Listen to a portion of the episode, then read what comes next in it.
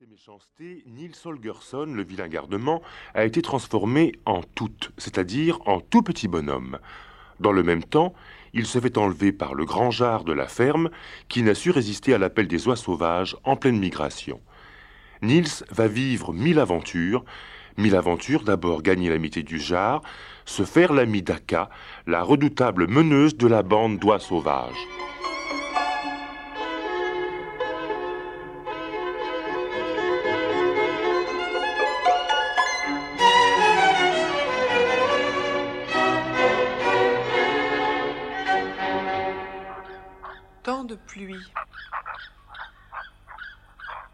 C'était le premier jour de pluie du voyage. Tant que les oies étaient restées dans les environs du Vombzieux, il avait fait beau.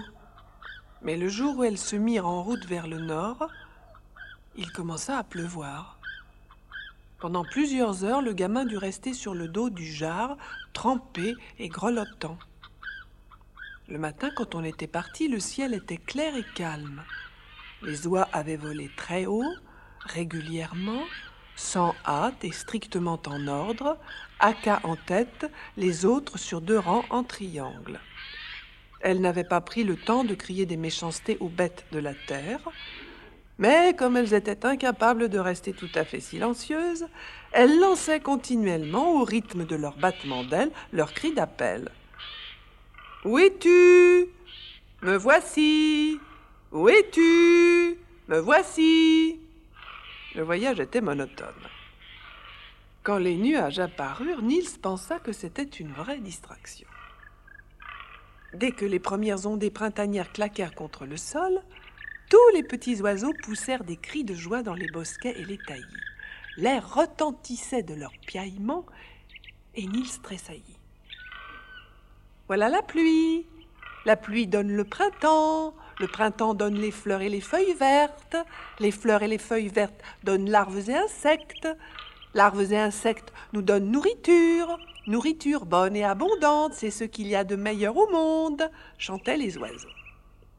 Les oies sauvages aussi se réjouissaient de la pluie qui allait éveiller les plantes et creuser des trous dans la glace des lacs. Elles ne purent demeurer taciturnes et commencèrent à lancer des plaisanteries sur la contrée. Quand elles passèrent au-dessus des grands champs de pommes de terre, si nombreux dans la région de Christianstadt, et qui étaient encore dénudés et noirs, elles crièrent Éveillez-vous et soyez utiles. Voici venir qui vous éveille. Vous avez paraissé assez longtemps. Apercevant des hommes qui, en hâte, se mettaient à l'abri de la pluie, elles les interpellèrent. Pourquoi vous pressez? Ne voyez-vous pas qu'il pleut des pains et des gâteaux Des pains et des gâteaux? Un grand et épais nuage se dirigeait avec rapidité vers le nord et suivait de près les oies. Elles paraissaient s'imaginer qu'elle l'entraînait avec elles. Et comme elles apercevaient de vastes jardins, elles crièrent fièrement Nous apportons des anémones, nous apportons des roses, nous apportons des fleurs de pommier et des boutons de cerisier, nous apportons des pois et des haricots, des raves et des choux, en prenne qui veut, en prenne qui veut. Tel avait été leur cri pendant les premières ondées, tandis que tout le monde se réjouissait de la pluie. Mais comme il continua à pleuvoir tout l'après-midi, les oies s'impatientèrent et crièrent au bois altéré autour du lac Yvesieux N'en aurez-vous pas bientôt assez? N'en aurez-vous pas bientôt assez? Le ciel devenait de plus en plus sombre et le soleil se cachait si bien que nul n'aurait pu deviner où il était. La pluie tombait dru, martelait lourdement les ailes et se glissait entre les plumes extérieures bien huilées jusqu'au corps. La terre était cachée par une brume de pluie. Lacs, montagnes et forêts se confondaient dans un informe chaos. On ne distinguait plus les points de repère. Le vol se ralentissait, les cris joyeux se turent, Niels sentait de plus en plus le froid. Pourtant, il avait gardé tout son courage, tant qu'il avait chevauché à travers les airs.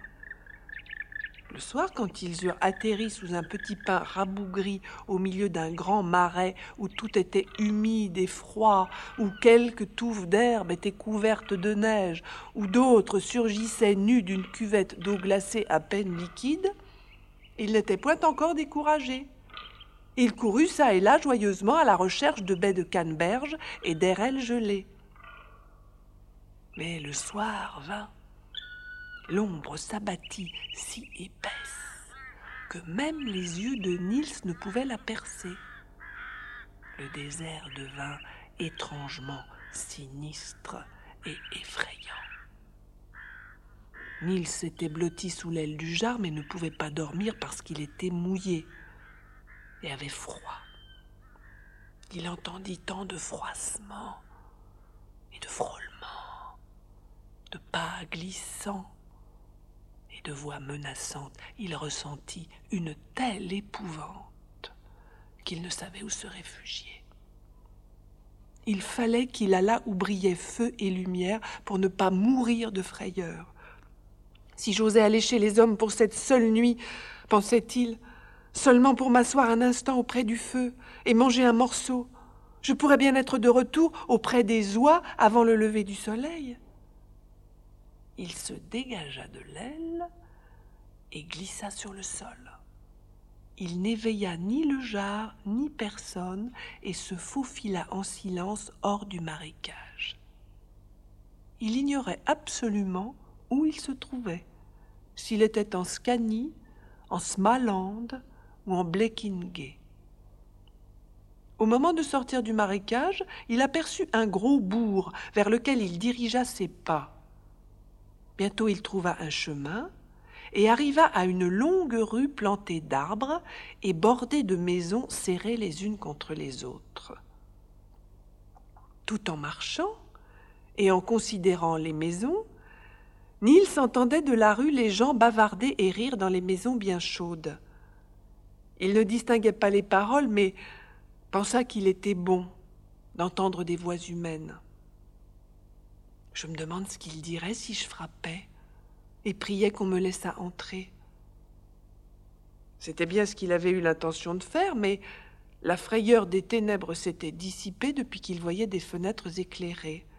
Il éprouvait maintenant cette timidité qui lui venait toujours dans le voisinage des hommes, et se contenta de murmurer Je vais encore me promener un peu dans le village avant de demander à entrer chez quelqu'un.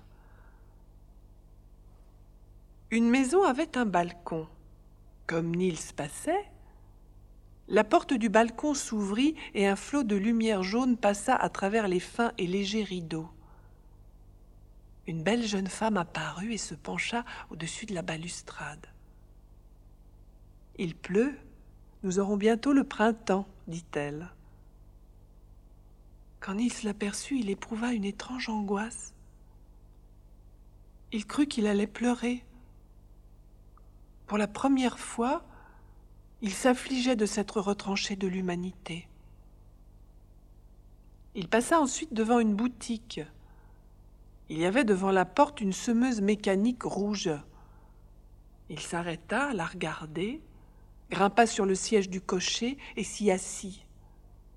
Installé là, il fit claquer ses lèvres et fit semblant de conduire. Il pensa qu'il serait amusant de conduire une si belle machine dans un champ de blé. Il avait un instant oublié sa condition présente. Et bientôt il s'en ressouvint. Alors il sauta brusquement à terre. Il était de plus en plus inquiet. À combien de choses ne devait pas renoncer celui qui vivait toujours parmi les animaux? Les hommes étaient vraiment étonnants et habiles. Il passa devant la poste et pensa à tous les journaux qui apportent quotidiennement des nouvelles des quatre coins du monde.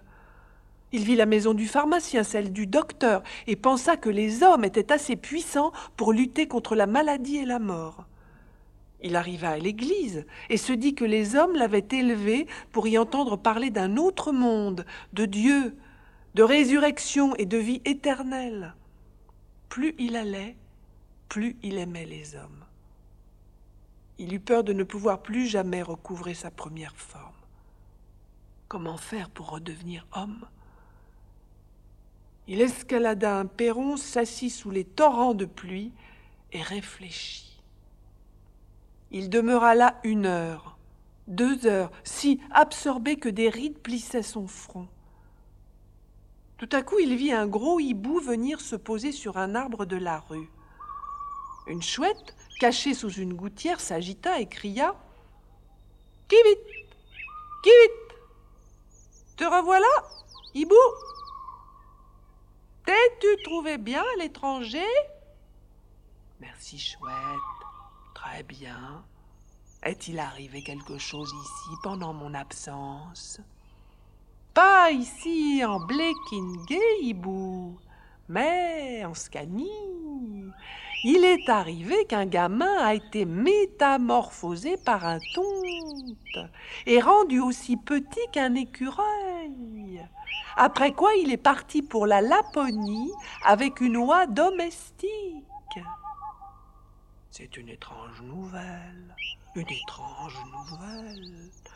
Pourra-t-il jamais redevenir homme, chouette Pourra-t-il jamais redevenir homme? C'est un secret, hibou. Mais il te sera cependant révélé. Le ton t'a déclaré que si le gamin veille sur le jar et le ramène sain et sauf à la maison, et... Quoi, chouette? Quoi? Quoi?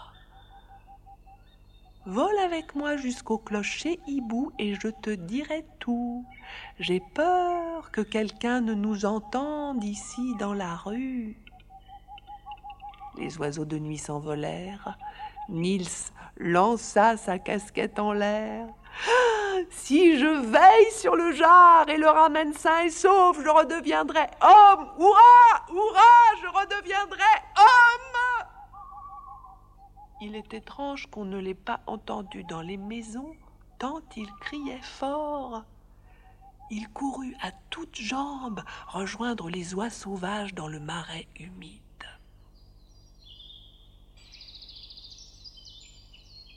Le grand papillon. Les oies longèrent l'île étroite que de là-haut elles voyaient en entier. Le gamin se sentait le cœur léger. Il était aussi heureux que la veille il avait été découragé et triste lorsqu'il avait erré dans l'île à la recherche du jar. Il semblait que l'intérieur de l'île fût un haut plateau dénudé, entouré d'une large bande de terres riches et fertiles le long des côtes. Nils commença à comprendre le sens de quelque chose qu'il avait entendu raconter la veille au soir. Il se reposait au pied d'un des nombreux moulins avant qui se dressent sur le plateau lorsque, deux bergers s'étaient approchés, escortés de leurs chiens et précédés d'un grand troupeau de moutons. Le gamin ne s'était pas dérangé car il était bien caché sous les marches du moulin, mais le hasard avait voulu que les deux bergers vinssent s'installer sur le même escalier, et Nils avait dû rester à sa place jusqu'à leur départ.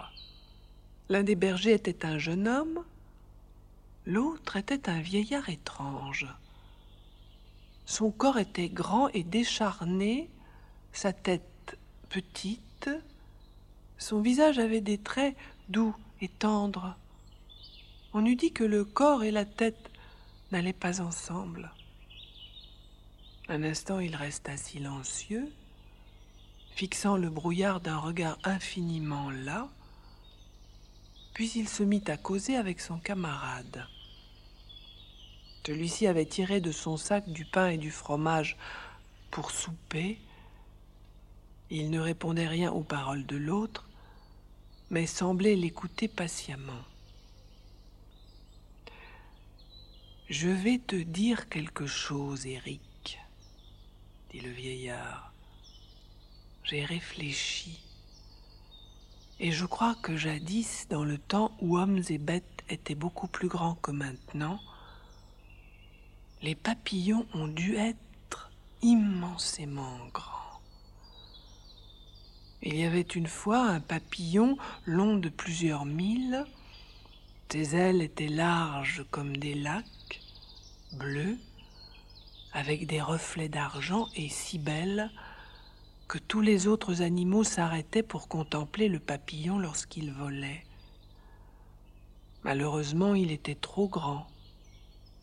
Ses ailes le portaient difficilement. Tout se serait encore bien passé si seulement il avait eu la prudence de ne voler qu'au-dessus de la terre. Mais il se risqua sur la Baltique. Il n'était pas allé loin que déjà la tempête secouait ses ailes. Tu comprends, Eric ce qui devait arriver lorsque de fragiles ailes de papillon étaient exposées à la tempête de la Baltique.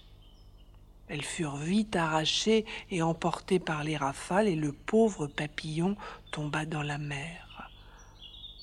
Il y fut ballotté par les vagues jusqu'à ce qu'il échouât sur quelques écueils devant la côte du Smaland.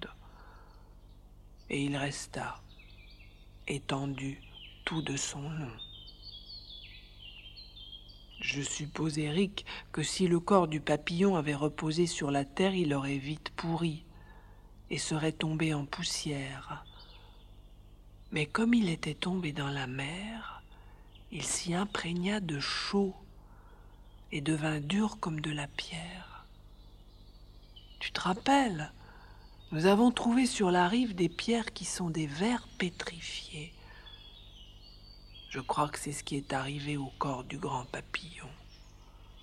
Je crois qu'il est devenu un long et étroit rocher au milieu de la Baltique. Qu'en penses-tu? Il s'arrêta et regarda l'autre. Celui-ci avait fini son repas et était occupé à resserrer son sac à provisions. Je voudrais savoir, commença-t-il, à quoi tu veux en venir Voici, dit le berger en baissant la voix. Il chuchotait presque, et ses petits yeux, fatigués à force d'épier tout ce qui n'existe pas, plongeaient dans le brouillard. Voici ce que je voudrais savoir. Les paysans qui habitent les cours fermées, là-bas sous le plateau, et les pêcheurs qui prennent le hareng dans la mer, et les marchands de Borgholm, les baigneurs qui viennent tous les étés, et les voyageurs qui se promènent dans les ruines du château de Borgholm, les chasseurs qui en automne viennent tirer la perdrix, et les peintres qui s'installent sur ce sommet et peignent les moutons et les moulins à vent. Je voudrais savoir si jamais quelqu'un d'entre eux a compris que cette île était un papillon qui a volé dans l'air avec de grandes ailes brillantes aussi, dit le jeune pâtre, quelqu'un d'entre eux qui se sera assis un soir au bord de la falaise, qui aura entendu les rossignols chanter dans les bocages au-dessous de lui, et aura contemplé le détroit de Calmar, a dû comprendre que cette île n'a pas pu être créée comme toutes les autres. Je voudrais savoir, continua le vieillard, si aucun d'eux n'a eu le désir de donner au moulin des ailes si grandes qu'elles puissent monter dans le ciel, si grandes qu'elles auraient la force de soulever toute l'île hors de la mer et de la faire voler comme un papillon parmi les papillons. Il y a du vrai dans ce que tu dis, répliqua le jeune homme car les nuits d'été, lorsque le ciel forme une immense voûte bleue au-dessus de l'île,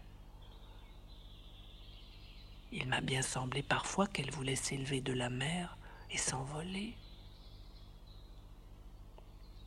Mais le vieillard, qui avait enfin amené le jeune homme à parler, ne l'écoutait pas. Je voudrais savoir continua-t-il encore plus bas. Si quelqu'un pourrait m'expliquer pourquoi ici, sur le plateau, on éprouve cette nostalgie. Je l'ai senti tous les jours de ma vie. Et je crois qu'elle s'insinue dans la poitrine de tous ceux qui vivent ici. Je voudrais savoir si personne n'a compris que cette langueur vient simplement de ce que l'île entière est un papillon qui aspire après ses ailes.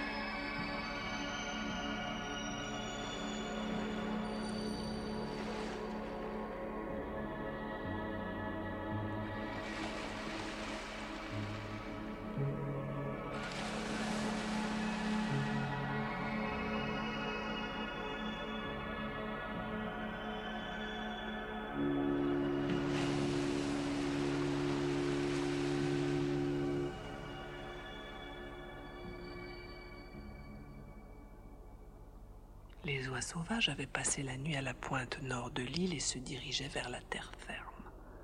Un vent du sud assez fort soufflait dans le détroit de Calmar et les avait jetés vers le nord.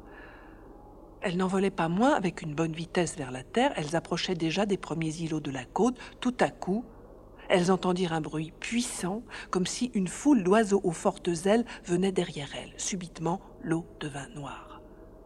Aka arrêta net le mouvement de ses ailes et se laissa tomber vers la mer. Mais avant que les oies eussent atteint l'eau, la tempête d'ouest les surprit.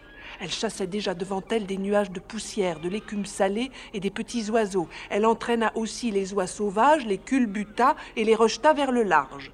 Ce fut une tempête épouvantable. Les oies essayèrent à maintes reprises de revenir en arrière, mais elles ne le purent et furent emportées à la dérive dans la Baltique.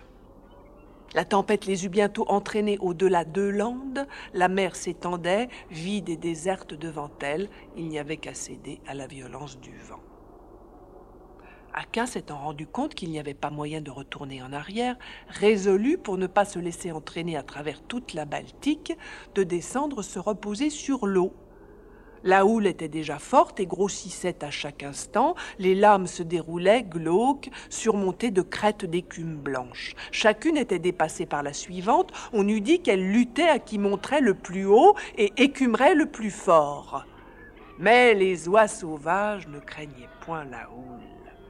Elles ne se fatiguaient pas à nager, elles se laissaient balancer des crêtes aux vallées des vagues et s'amusaient comme des enfants dans une escarpolette. Leur seule inquiétude était que la bande ne fût dispersée. Les pauvres oiseaux de terre qui passaient là-haut, emportés dans la tempête, criaient jalousement Vous n'êtes pas malheureux, vous qui savez nager Les oies sauvages n'étaient cependant pas hors de danger. D'abord, le bercement sur les vagues leur donnait sommeil. À chaque instant, elles portaient la tête en arrière pour glisser leur bec sous l'aile et dormir. Or, rien n'est plus dangereux que de céder ainsi au sommeil. Aka leur criait sans cesse. Ne vous endormez pas, oie sauvage. Celle qui s'endort s'éloigne de la bande. Celle qui s'éloigne de la bande est perdue. Malgré tous leurs efforts, l'une après l'autre s'endormirent. Et Aka elle-même sommeillait déjà, lorsque soudain elle vit quelque chose de rond et de noir surgir du sommet d'une vague. Des phoques Des phoques Des phoques cria-t-elle d'une voix aiguë en s'élevant rapidement avec des claquements d'ailes. Il était temps. La dernière oie était à peine hors de l'eau que les phoques faillirent lui happer les pattes. De nouveau, les oies sauvages étaient dans la tempête qui les chassait toujours vers le large. Aucune terre en vue, la mer vaste et déserte de tous côtés. Dès qu'elles osèrent, elles se posèrent encore une fois sur l'eau. Mais après avoir été balancées un moment sur les vagues, le sommeil revenait. Et dès qu'elle s'endormait, les phoques approchaient. Si la vieille Aka n'avait pas fait bonne garde, aucune des oies n'aurait échappé à l'ennemi. La tempête continua toute la journée. Elle fit des ravages terribles parmi des foules d'oiseaux qui, à cette époque de l'année, accomplissaient leurs grands voyages annuels. Un grand nombre d'entre eux furent emportés loin de leur route et moururent de faim. D'autres, épuisés de fatigue, s'affaissèrent dans les vagues et se noyèrent. Beaucoup furent écrasés contre des flancs de rochers, d'autres furent la proie des phoques. Vers le soir, comme la tempête ne semblait point vouloir s'apaiser, Aka commença à se demander si elle et toute sa bande allaient périr. Elles étaient à bout de force et ne découvraient aucun refuge. On n'osait même plus flotter un moment sur l'eau, car la mer s'était couverte de grands bancs de glace qui s'entrechoquaient et auraient pu écraser les oies. Elles essayèrent bien de se poser sur la glace, mais le vent les balaya. Une autre fois, les cruels phoques grimpèrent sur la glace. Au coucher du soleil, les oies volaient encore, angoissées devant l'approche de la nuit. Les ténèbres semblaient tomber plus tôt qu'à l'ordinaire ce soir si rempli de dangers. Et toujours pas de terre. Le ciel était couvert, la lune était cachée, et les ténèbres s'épaississaient. La nuit se remplissait d'épouvante et faisait trembler les cœurs les plus braves. Des cris d'oiseaux de passage en détresse avaient retenti sur la mer toute la journée sans que personne y eût fait grande attention, mais maintenant qu'on ne voyait plus d'où ils partaient, ils paraissaient sinistres et effrayants. Là-bas sur la mer, les blocs de glace s'entrechoquaient avec un grand bruit. Les phoques faisaient entendre leur féroce chant de chasse. Le ciel et la terre semblaient vouloir s'écrouler.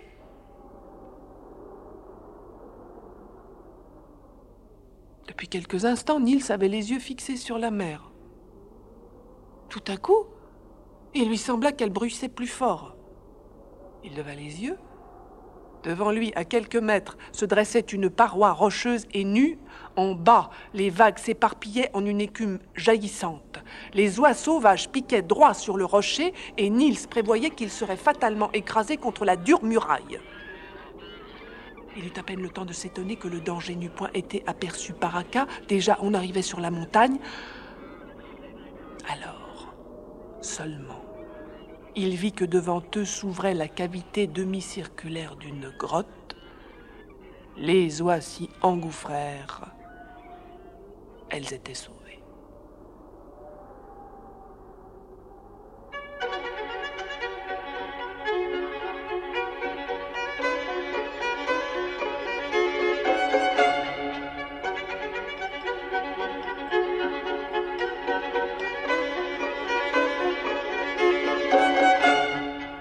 Francine Berger lisait quelques pages du merveilleux voyage de Nils Holgersson de Zelma Lagerlof. Prise de son Gérard Servet. Collaboration technique Henri Bérec. Assistante Isabelle.